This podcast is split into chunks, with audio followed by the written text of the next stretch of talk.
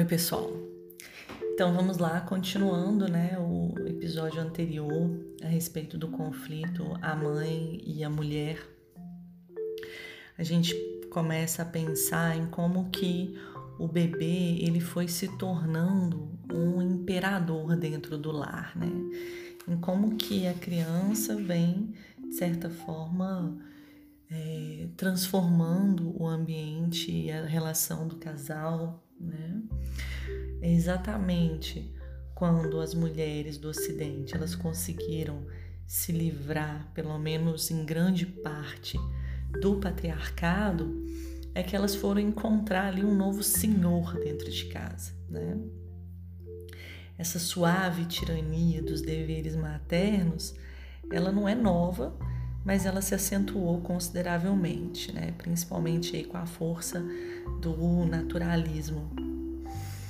O naturalismo ele não se trata nem de um matriarcado, nem de uma igualdade de sexo, mas antes de qualquer coisa, uma regressão da condição das mulheres.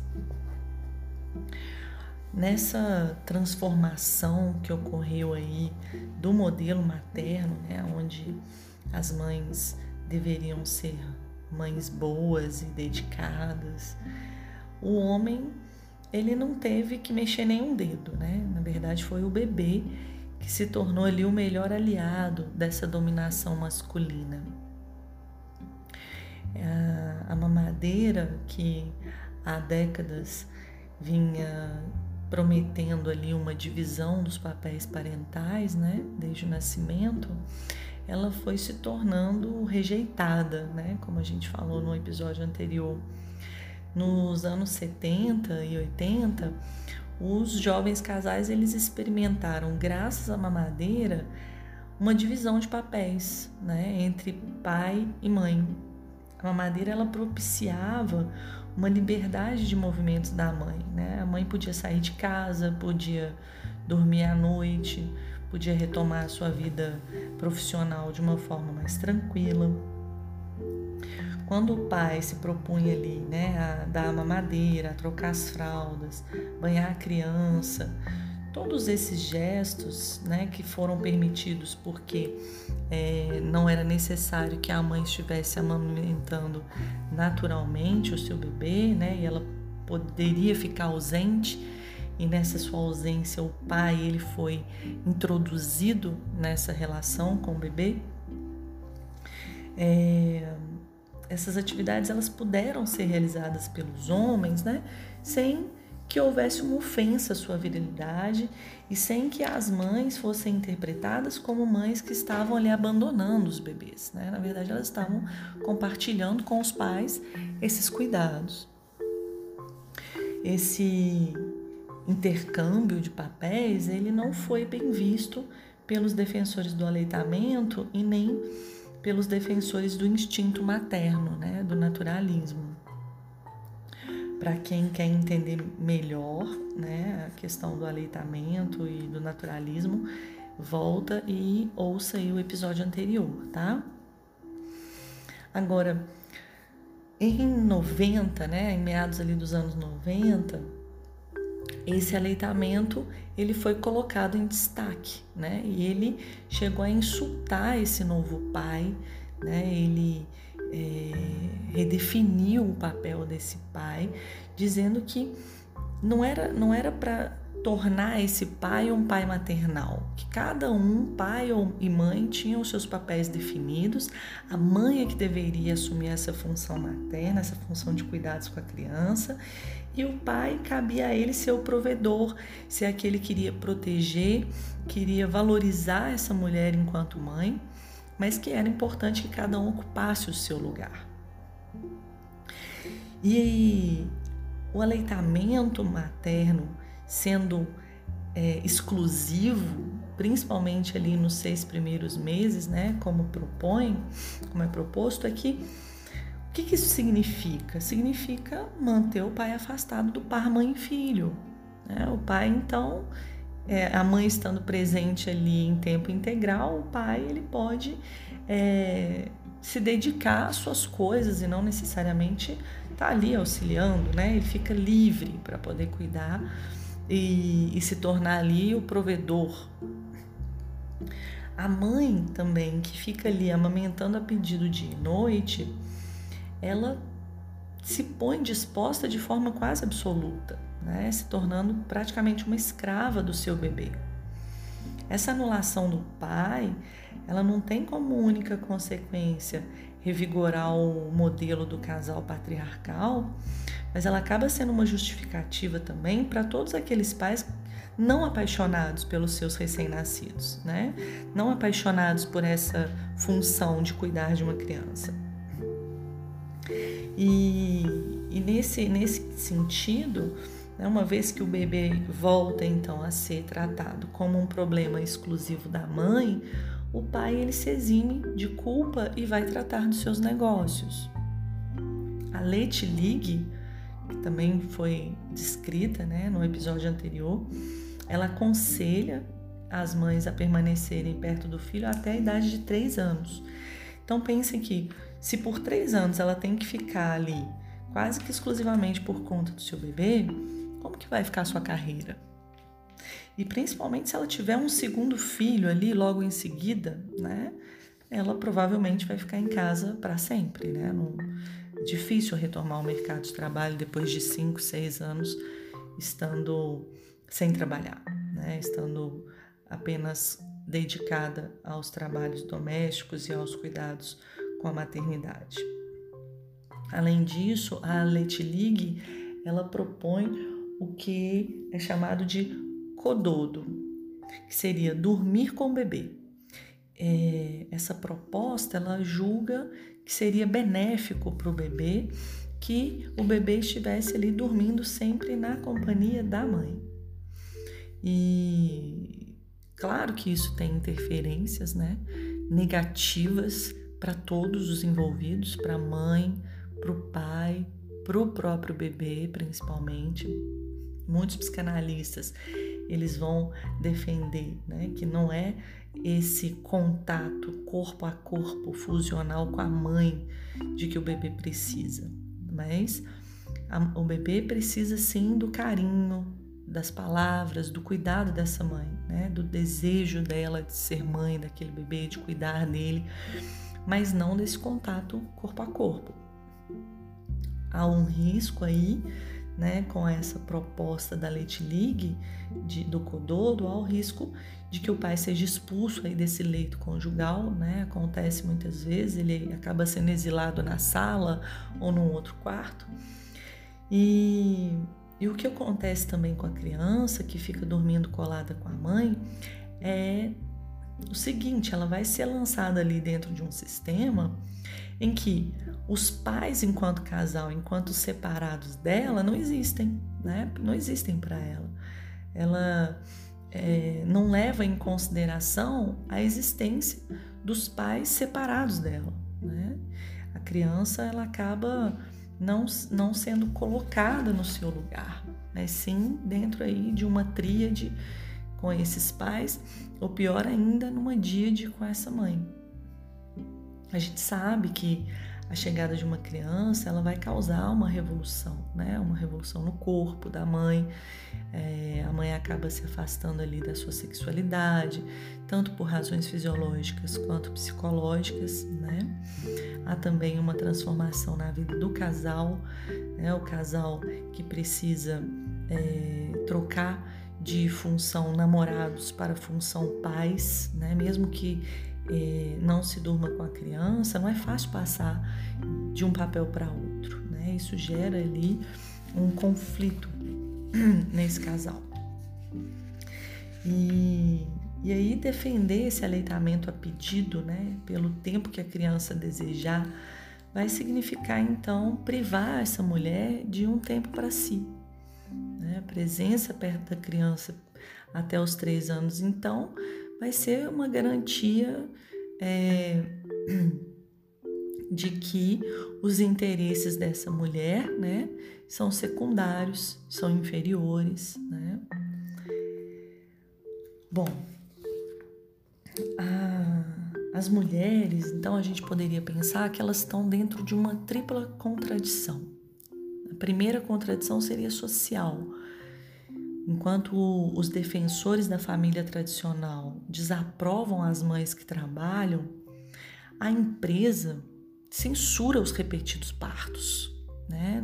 A empresa ela não vê com bons olhos a mãe que está tendo uma gravidez após a outra, né? E, e pior ainda, se a maternidade ela é sempre considerada a mais importante realização da mulher, ao mesmo tempo em que ela é desvalorizada socialmente, né? Ela não tem um valor social. A segunda contradição a que essas mulheres se encontram diz respeito ao casal, como a gente viu. Né? A criança ela acaba não favorecendo a vida amorosa do, dos pais, né? Mas a contradição que é considerada mais dolorosa, ela vai residir ali no íntimo de cada mulher, né? Porque mulher não se confunde com mãe. Todas as aquelas que vão se sentir divididas entre o amor pelo filho e os seus desejos pessoais aí sim mora aquela contradição que é mais penosa para a mulher. Para a maioria dos, do, né, dos casais, das mulheres, uma vida sem filho, ela seria impensável, né? Mas nem por isso essas todas as pessoas estão prontas a sacrificar a sua independência financeira, sua vida social, né, e um certo modo ali de afirmação pessoal. A idade média do primeiro filho, ela gira em torno dos 30 anos. Depois do, dos estudos, né, adquirida ali a formação por parte da mulher, encontrado um trabalho e até um companheiro estável. São tantos pré-requisitos que muitas, mães, muitas mulheres vão deixando a criança para mais tarde ou até nunca. Em certos casos, a questão da criança, ela não é necessariamente rejeitada, mas ela é como que desativada. Existem aquelas mulheres que elas têm uma vocação materna, né? Elas assim, elas têm é, uma plenitude com relação ao bebê, com relação à sua função de mãe. A criança é como que uma obra da, da sua vida, né? Velar por essa criança desde o nascimento, ajudá-la a se desenvolver, etapa por etapa, né? ter a alegria e o orgulho de um dia ver um adulto realizado, né? mesmo que não tenha-se essa garantia nunca, né? mas assim, é, a necessidade da criança para muitas mulheres está no centro da sua vida. Né? Essas mães elas se comprometem profundamente com elas do ponto de vista afetivo, emocional, né? Ela se dedica alegremente, tanto o tempo quanto a energia. Essas mães elas existem, mas elas não são muitas, né? Muitas, ela, muitas mães elas vão confessar na intimidade que experimentam um sentimento de vazio, de alienação, né? Diferentemente daquelas mães que eu disse que têm uma vocação materna, né? Algumas vão é, conseguir assumir, né? Que não, não se sentem totalmente realizadas, né? Apenas sendo mães. Tem aquelas mulheres, aquelas mães que vão pôr em dúvida esse aspecto involuntário da infecundidade, né? Vão preferir invocar fatores sociais e econômicos para explicar o seu não desejo pela maternidade. O fato é que nesses casos em que essas mães acabam deixando a maternidade, né, de lado, a criança ela não é uma prioridade, né? A, mulher ela não se identifica nesses casos tão completamente com a mãe quanto ela gostaria de acreditar, né? Tem aquelas que fazem de tudo para ter um filho, né? e aquelas que recusa ter um filho. Todas elas recebem uma censura da sociedade. As que fazem de tudo para ter um filho, elas são, elas recebem uma exigência, né, de fazer das tripas coração. E aquelas que se recusam a ter filhos, elas acabam sendo consideradas como pessoas egoístas, né? que não realizaram ali o seu dever da feminilidade. Então, existe uma reprovação pública, mesmo que em muitos casos velada, para ambas essas mulheres, né? esses tipos de mulheres. Na França, quase um terço das mulheres que não tiveram filhos dizem ter feito uma escolha deliberada. Então, na França, existe uma cultura que é mais é, liberal e permite à mulher assumir com mais facilidade esse não desejo por ter filhos. Então, tem aqueles, inclusive, que confessam que não gostam de crianças, né? E fazem isso sem culpa e com tranquilidade. Muitas elas alegam a escolha de um estilo de vida. Né? Na opinião delas, a maternidade ela vai se associar a um fardo, uma perda. A criança seria sinônimo de sacrifícios, de obrigações frustrantes. Né? E tem muitas também que acabam deixando para mais tarde, assim. Né? E aí existe é, uma algumas etapas na evolução desse desejo ou não desejo de ter filho, né, que acaba ficando para mais tarde. A primeira, ela é a realização desses objetivos prioritários, né, aquelas coisas que têm mais prioridade ali para aquela pessoa, para aquela mulher ou para aquele casal. A segunda seria um adiamento para um momento indeterminado. Né? O casal ele fica cada vez mais indeciso sobre a questão diz que terá um filho quando se sentir mais pronto. A terceira etapa seria aquela tomada de consciência né, da possibilidade de não ter um filho. Aí iniciam-se as conversas né, sobre as vantagens e os inconvenientes dessa escolha. E finalmente toma-se a decisão de muitas vezes de continuar sem filhos para não perturbar a vida de um casal, uma vida que eles consideram como agradável. Né? Na maioria dos casos, a decisão ela não é tomada de uma forma explícita, mas vai se reconhecer esse processo somente depois dele já ter acontecido. Né? As coisas, essa, essas etapas, elas são identificadas assim no estudo a posteriori. Né? Então tem muitas mulheres que nunca estiveram em condições de tomar uma decisão elas acabam se encontrando ali na menopausa, sem filhos, né? quase que por acaso. De fato, existe grande heterogeneidade de experiências de mulheres não estéreis e sem filhos, né? as nem desejosas, nem recusantes, para as quais a questão do filho pôde inicialmente passar para um segundo plano e depois acabou se apagando progressivamente. Tem aquelas que gostariam de ter sido mães, mas não encontraram um homem adequado, ou encontraram ele tarde demais, né? ou ainda romperam uma união cedo demais, né? antes mesmo de vir a ter um filho. Então, assim, é muito vasta a, as experiências das mulheres com relação à maternidade ou não, né? E, e os motivos que, de certa forma, influenciaram né?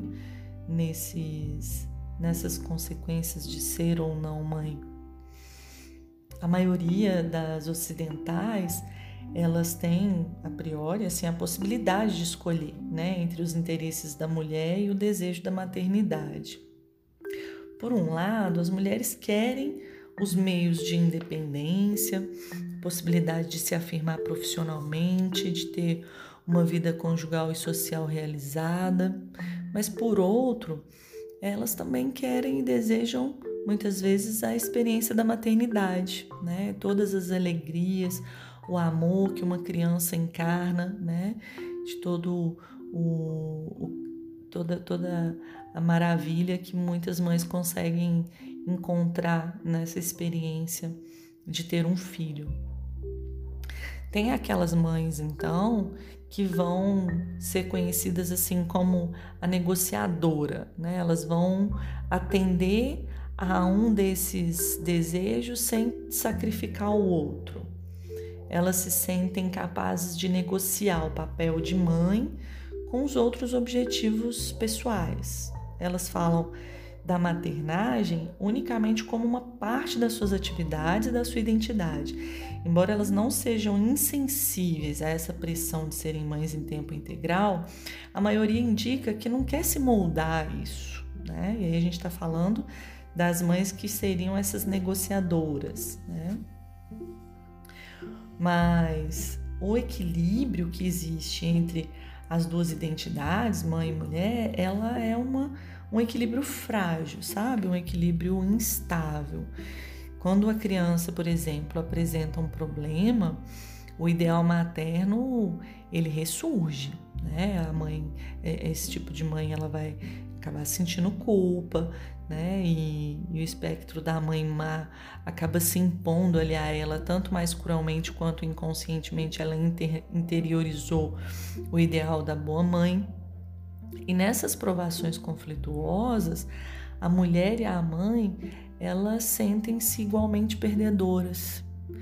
Então, exatamente a hipótese com a qual as mulheres, cada vez em maior número, não querem ser confrontadas.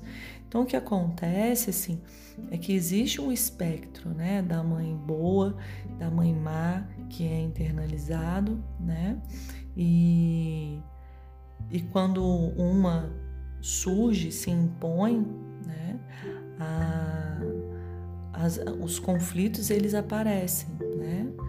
Esse sofrimento vai aparecer. Então, assim, muitas mulheres acabam escolhendo não ter filhos para não ter que lidar com esses com, com essas dualidades, né, de sentimento. Nos países que são mais afetados pela queda da fecundidade e pela rejeição dos filhos, se observa uma conjunção de dois fatores que acabam sendo freios ali para esse desejo da maternidade. O primeiro é uma pregnância social desse modelo da boa mãe.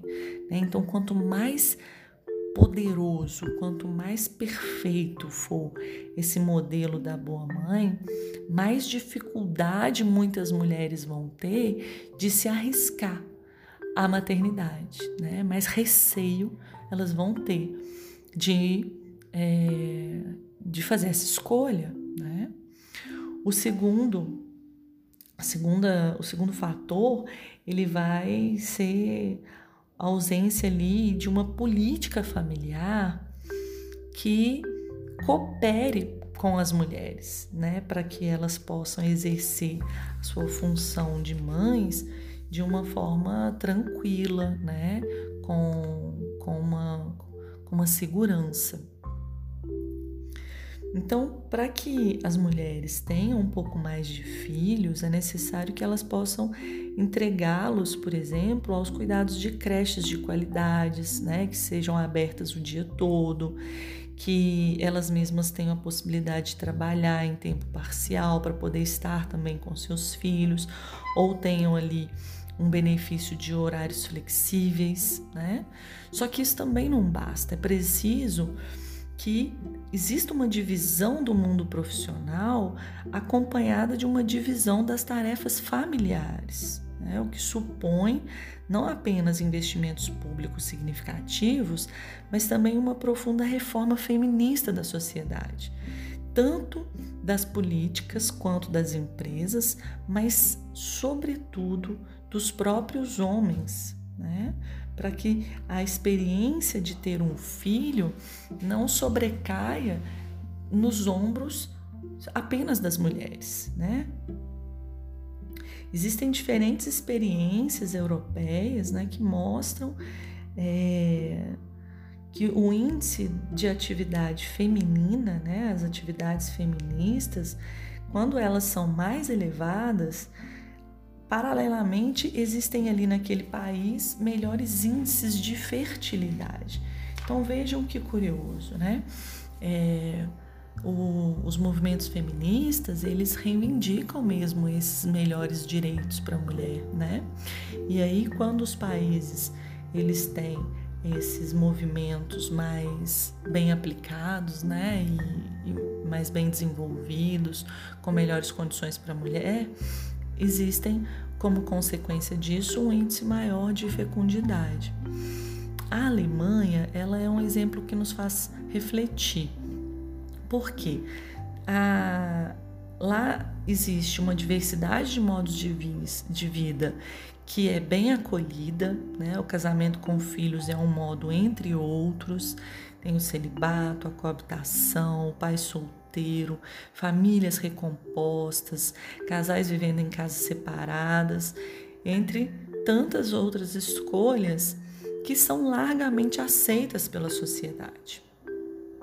Agora, em contrapartida, a política familiar na Alemanha, ela acaba sendo um fracasso em termos de influenciar sobre a fertilidade.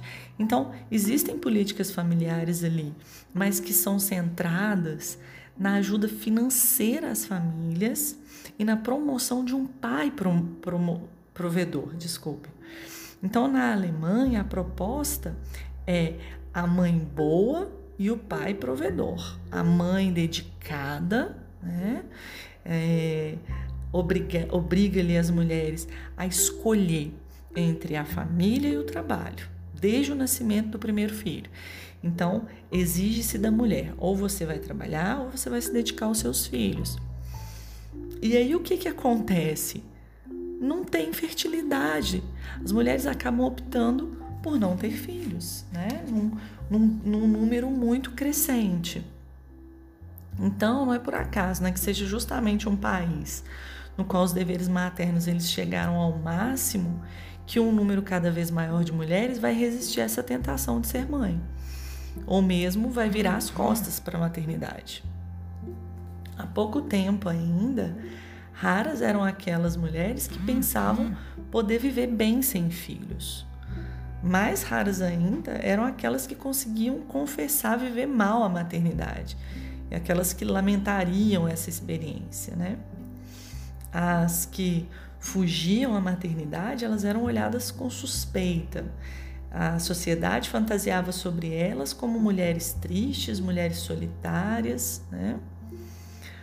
Porém, o que se percebe é que alguns adultos, eles vivem bem a sua vida de casal e eles temem que a presença de uma criança possa provocar ali um desequilíbrio. Então eles acabam privilegiando a sua liberdade, seus prazeres, né, suas conversas privadas. Para algumas mulheres, não ter um filho acaba sendo uma garantia de poder dispor do seu tempo, da sua energia, dos seus meios financeiros, aos quais uma mãe de família raramente poderia aspirar. Então a gente fica pensando até que ponto né, essa interiorização de uma mãe ideal ou essa interiorização excessiva de uma mãe ideal vai influenciar essas mulheres que não têm filhos.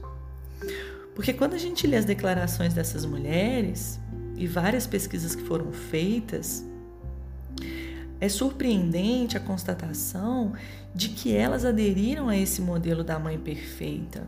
Né?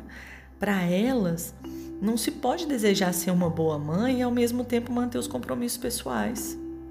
Elas não podem imaginar assumir a responsabilidade de um ou vários filhos, querendo também ser professora, ser artista, ser médica, ser uma executiva. Então, olha, existe uma, uma cobrança e um ideal de mãe nessas mulheres muitas vezes maior do que naquelas mulheres que se permitem né, a maternidade.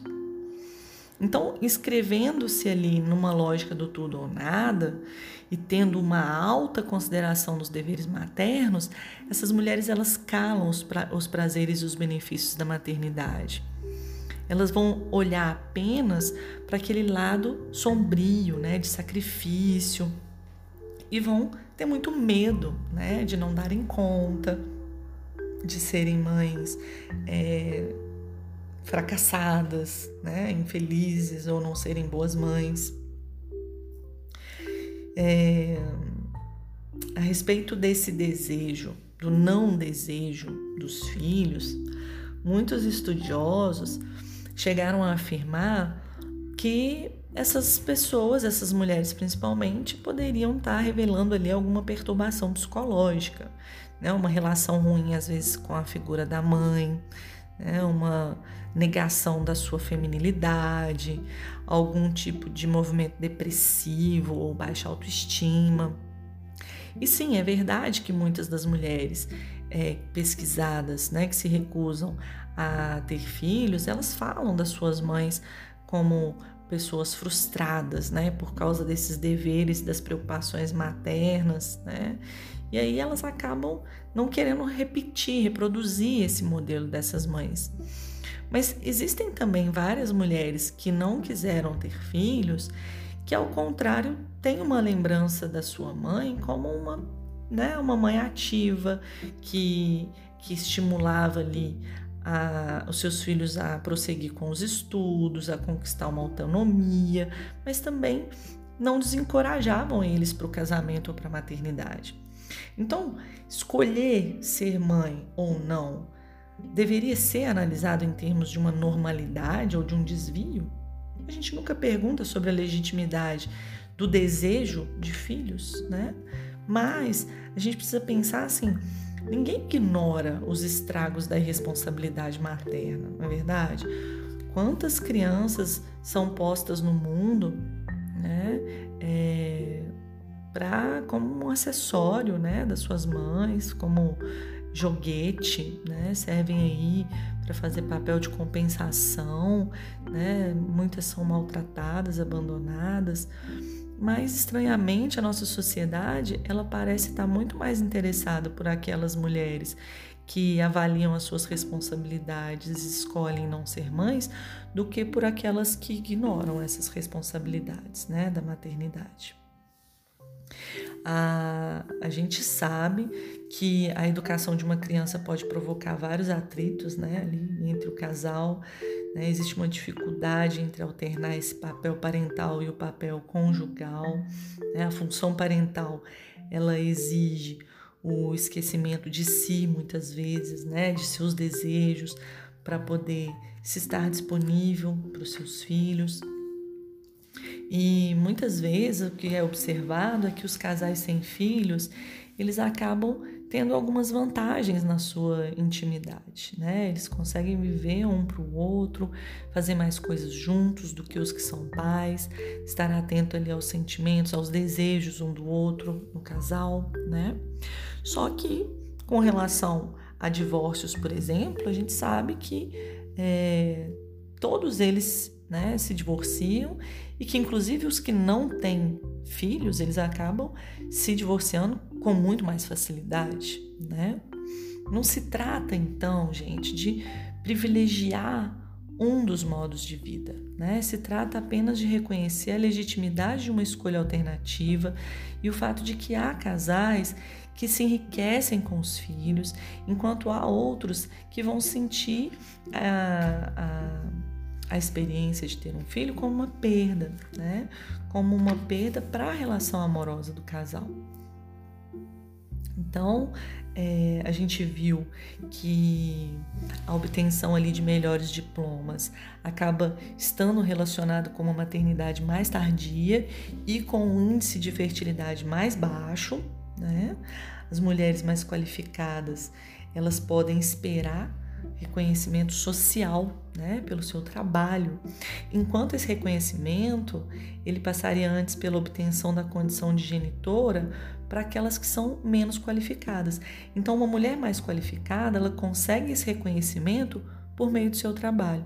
Uma mulher menos qualificada, por não conseguir isso por meio do trabalho, acaba tendo como opção de um reconhecimento na sociedade apenas pela maternidade. Segundo parece, assim, as, as atividades profissionais desenvolvem são, são suficientes né, para que muitas mulheres se realizem e mesmo que elas tenham ali todos os meios para cuidar de uma criança, muitas delas acabam ficando suficientemente realizadas apenas com a sua função profissional, não desejando ter um filho. Né? Agora, se essa tendência se confirmar, será que um dia a gente vai ver a maternidade apenas como um encargo dos menos favorecidos, seja cultural, social e profissionalmente? Será que a gente vai ver a maternidade apenas nas mulheres mais religiosas, as mais tradicionais, as mais conservadoras?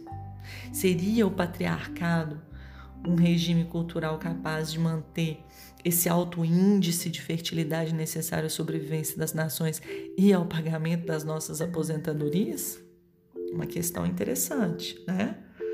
As não mães, elas acabam sendo constantemente obrigadas a se justificar. Ela, ela acaba sendo objeto de pressão tanto dos seus pais, da sua família, dos seus amigos que são pais, né, geralmente, e dos colegas de, de trabalho. Contudo, muitos índices mostram que o estilo de vida dos não pais acaba sendo frequentemente invejado pelos pais. A sociedade, ela parece que não está pronta ainda para ouvir que, da mesma forma que existem pais muito felizes, existem outros que não estão nada felizes, que ficam frustrados e amargurados e que preferiam nem ter tido filhos. Inúmeros é, demógrafos e sociólogos franceses, eles acabam prevendo aí um aumento do que é chamado de childless, né, sem crianças e esse aumento como uma forma de escolha, de opção. Né? Essa previsão ela acaba que pode ser desmentida se houver uma influência de políticas familiares mais favoráveis à igualdade dos sexos e a evolução para um modelo maternal menos exigente. Aí a gente vê que existe uma possibilidade, né? Para um número significativo de mulheres, a maternidade ela não é mais uma realização, Maternidade ela é associada, associada muitas vezes a sacrifícios, a perda da identidade feminina. E querendo ou não, a maternidade não é mais um aspecto importante da identidade feminina, né? Ser feminina, ser mulher, não está mais atrelado exclusivamente a ser mãe. Entende? Para você obter esse sentimento de realização do eu feminino, não existe mais essa obrigatoriedade de ter que ser mãe. A maioria das mães, ela acaba reclamando por ter que parar de trabalhar durante o, o primeiro ano de vida dos filhos, né? Isso é o que a gente observa na França, principalmente. Elas é, acabam entregando os seus filhos as babás, né? E acabam recorrendo muito também ao uso da mamadeira. O que é curioso na França é que, apesar disso, lá é onde existe o maior índice de fecundidade da Europa. Elas não estão muito, as francesas não estão muito atraídas aí por esse modo de vida childless, né? Elas fazem uso aí desses recursos, né? É, querem voltar a trabalhar o quanto antes, mas elas querem filhos também. No século 18, o que se observava, principalmente na França, é que as mulheres elas pensavam que não era nada glorioso ser mãe é, em tempo integral. Não era nada glorioso você ter que amamentar os seus filhos, né? Nem os maridos também é, não não, não, incentivavam o aleitamento, né? Muitas vezes eles se queixavam ali de que tinha cheiro de leite na esposa, né? É, os médicos da época acabavam também proibindo as relações sexuais durante o aleitamento. Isso acabava sendo um problema, né, para relações conjugais. E naquela época se pensava que o esperma ele acabava estragando o leite, acabava obrigando então os pais a se abster da vida sexual, o que provocava muitos problemas para a vida conjugal. Né? Então, o que era aconselhado na época é que a mãe entregasse o filho a uma ama. Né? A sociedade inteira aprovava essa prática A criança passava muitos, muitos meses ou anos com a ama e quando ela voltava, ela já era logo entregada ali, entregue a uma governanta, né? A governanta acabava cuidando dessa criança até que eles, ela fosse enviada para um internato ou para um convento, no caso das meninas. Então vejam como que nessa época a maternidade ela tinha um outro viés, né? As mulheres estavam muito dedicadas à sua vida social e pouco interessadas na maternidade. Agora, hoje, atualmente, o que a gente constata é, na França é que a criança ela se tornou ali um bem muito precioso, né? Ela, de, ela demanda mesmo cuidados maternais, mas as francesas fazem o uso dessa mamadeira, né? Uma possibilidade ali de ir e vir e de ser substituída junto a esse bebê. A maioria das francesas também permanece ligada à trilogia de papéis, seja ele conjugal, maternal e profissional. E para elas a maternidade, ela representa um fator de desenvolvimento necessário, mas não suficiente. Elas não desejam renunciar a nada, nem à maternidade, mas né, elas acabam concebendo a maternidade mais tardiamente, mas elas também não abrem mão da maternidade e nem das suas ambições pessoais. Lá a creche é a escola maternal, que inclusive é uma invenção francesa para crianças ali de dois anos e meio, né? Já é assentido pela sociedade há muito tempo. Nenhuma pressão moral ou social exige que a mulher seja mãe em tempo integral. A sociedade francesa admite há muito tempo que ela não é a única responsável pela criança, isso é muito importante, porque na falta dos pais, né, esses pais eles são advertidos para dividirem igualmente as tarefas parentais e domésticas, mas na falta deles, o Estado é considerado corresponsável pelo bem-estar e pela educação do recém-chegado. Então, todo esse estado de espírito coletivo e ao mesmo tempo liberal e desculpabilizante vai exercer certamente um papel positivo na decisão de procriar. Quanto mais se alivia o peso das responsabilidades maternas, mais se respeita a escolha da mãe e da mulher e mais essa se dispõe a tentar a experiência ou mesmo a renová-la. Então, exigir da mãe que ela sacrifique a mulher que existe nela só pode retardar ainda mais a hora da primeira maternidade ou até mesmo desencorajá-la. De tanto que as mulheres ouvem repetir que uma mãe deve tudo ao seu filho, deve seu leite, seu tempo, sua energia, sob a pena de depois ter um prejuízo, né? Acabar pagando muito caro por isso, de ser julgada, enfim. Né? O que é inevitável é que cada vez mais mulheres vão recuar diante de tantos obstáculos. Né? Bom, então fica aí o nosso estudo sobre esse livro da Elizabeth Badinter. Foi um prazer enorme fazer esse trabalho com vocês. Deixem lá os seus recados no Instagram, josiane.sr.psi. Um abraço virtual para vocês.